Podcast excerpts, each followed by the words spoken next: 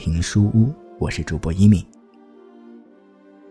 要跟各位在这里分享的书是美国著名记者、通俗历史作家威廉·曼彻斯特所著的《光荣与梦想》。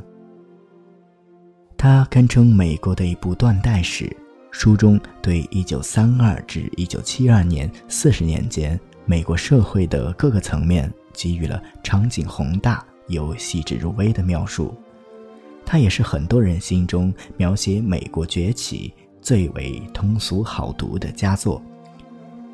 下面就由我带领各位一起分享书里面的那些故事。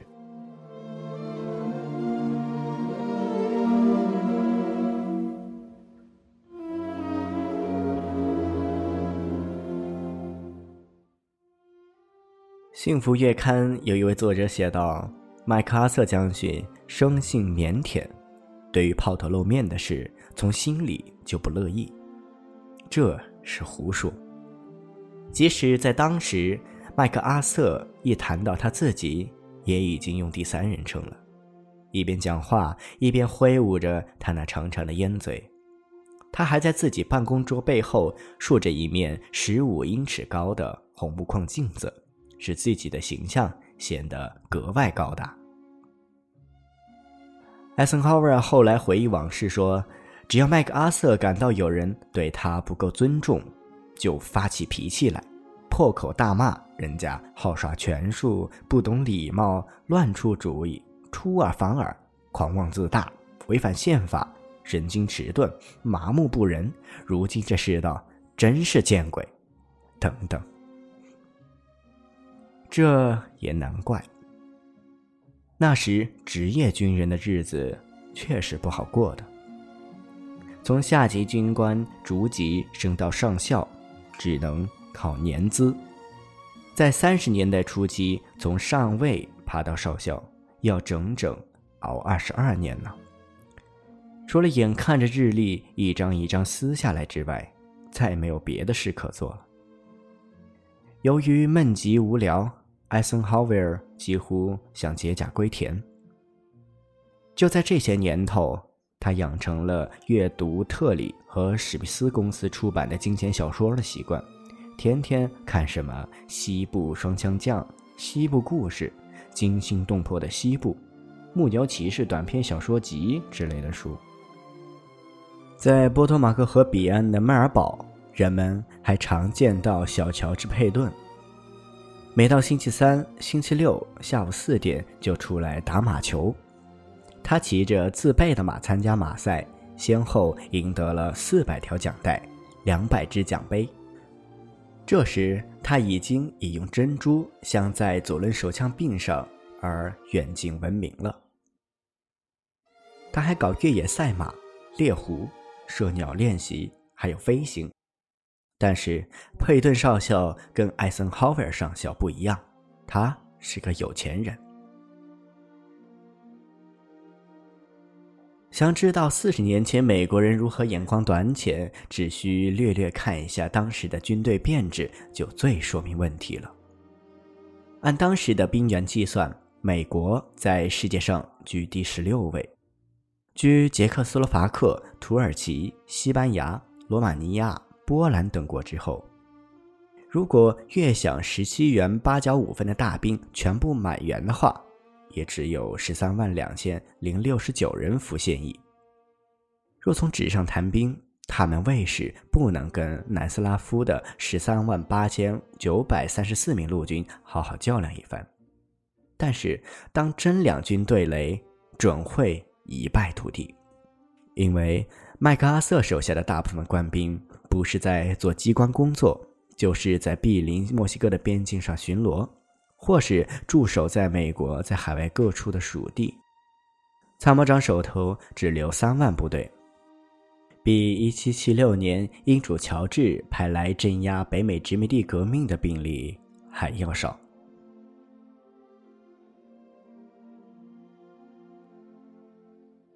美国陆军的质量更是坏的惊心，当时军费仅仅约为今天的庞大开支的千分之二点五上下。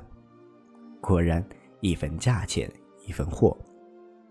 幸福月刊说美军是世界上装备最差的军队，对此谁也没有不同意的。在紧急关头，麦克阿瑟能够投入战场的只有一千辆坦克、一千五百零九架飞机以及唯一的机械化团。有一位作者报道说，美国军队给人的印象是一个个气喘喘的咧着大嘴。穿着不合身的军服，歪歪斜斜扛着一杆老掉牙的步枪，在广大无边的国土上没完没了地走来走去。麦克阿瑟是全国唯一的四星将军，下边也没有三星将军。他是参谋长，年俸一万零四百元，在迈尔堡有一座公馆，军队里唯一的一辆高级卧车供他专用。在他的副官看来，参谋长的地位真是高不可攀。那时，艾森豪威尔少校年俸是三千元。由于替参谋长在国会里游说，他经常跑国会山，但他的长官从来不让他借用车子。坐出租车的钱也不给，因为当时整个华盛顿官场都还没有零用费这个开支项目呢。艾森豪威尔日后常说，当时他要走到门口填一张申请表，才能领到两张电车代金币，然后站在宾夕法尼亚大道上等候从普莱森特开来的电车。不过倒是不消久等，华盛顿电车道纵横交错，有近七百辆电车载客运行。除了冬天因为电流短路容易发生故障以外，电车性能良好，交通阻滞的现象还是三十年后才有的。要是开小汽车上班，停放在办公楼前面就可以了，街边几乎总是有停车的地方。当时那些车都是方方正正的，比之后来的巨型汽车厂，当时的小厂可以说只是家庭工业罢了。所有各阶层的人们，包括文职人员在内。星期六上午都照例上班。夏季的时装是白毛布或者棉布衣服，平顶宽带的硬草帽或是巴拿帽，软领衬衣、薄内衣。一九三二年，首都的《五家日报》满版都是闹事新闻，却没有一件是黑人闹的。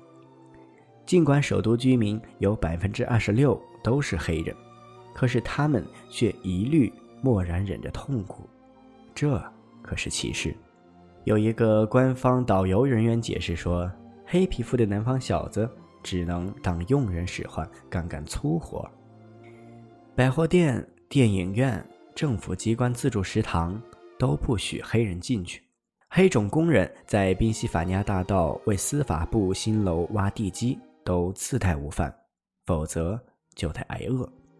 哪怕是要一杯水喝，也得走上两英里路。”过了第七街，才能找到一家小食店肯卖给他们。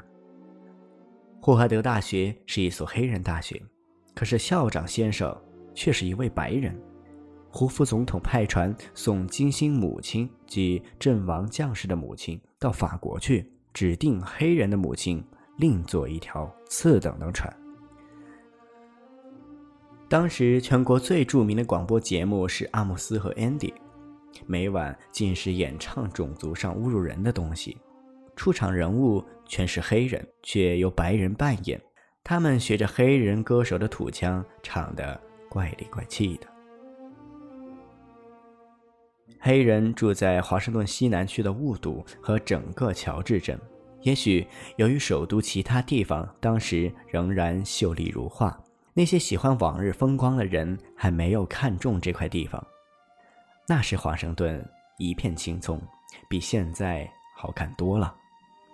市内有一位居民就有六棵遮阳树。最富有异国情调的地区是卡罗拉马高地和马萨诸塞大道，很有些富丽的宅邸。不过犹太人谁都知道那是闲人免进的地方。那时排斥犹太人风气之盛，不下于排斥黑人。因为还没有以色列这个国家，所以排犹也没有惊动外交界。今天设在马萨诸塞大道的使馆内，当年坐落在第十六街，走几步就到白宫。那时大使们个个穿着条纹裤和燕尾礼服。由于主要商业区有许多地方还是鹅卵石铺的路，所以他们如果想要去逛街，就得小心翼翼地举步。这时，超级市场只是加利福尼亚州才有，在首都买食品要到食杂商店去，到两洋商业公司的红旗门面分销处去，到露天市场去，或是干脆到马路上去。在街上，人们可以听到讨赏钱的手摇风琴师的琴声，守着小推车的小贩的叫卖声，推着带轮石磨到处向家庭主妇兜售生意的磨剪子、磨刀的吆喝声。闹市区的街头是卖花、卖水果的摊子，五彩缤纷。码头附近有一派卖牡蛎的，生意十分兴隆。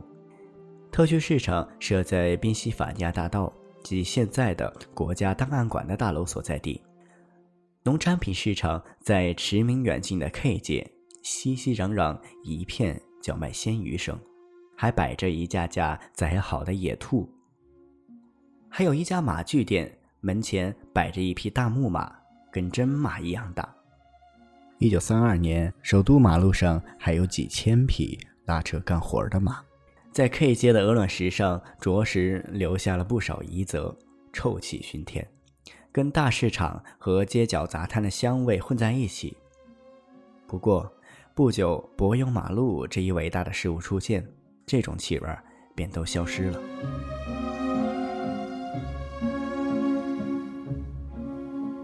好了，今天的书就读到这里，我是主播一米。你也可以通过节目介绍中留下的新浪微博账号找到我。再次感谢你的收听，我们下期再见。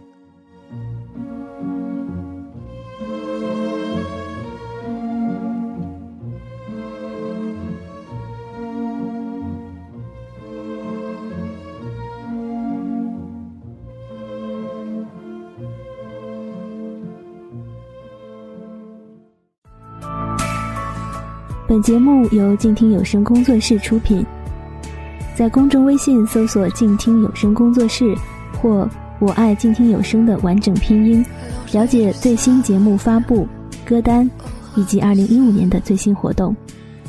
安静聆听，让心宁静，静听有声，聆听内心的声音。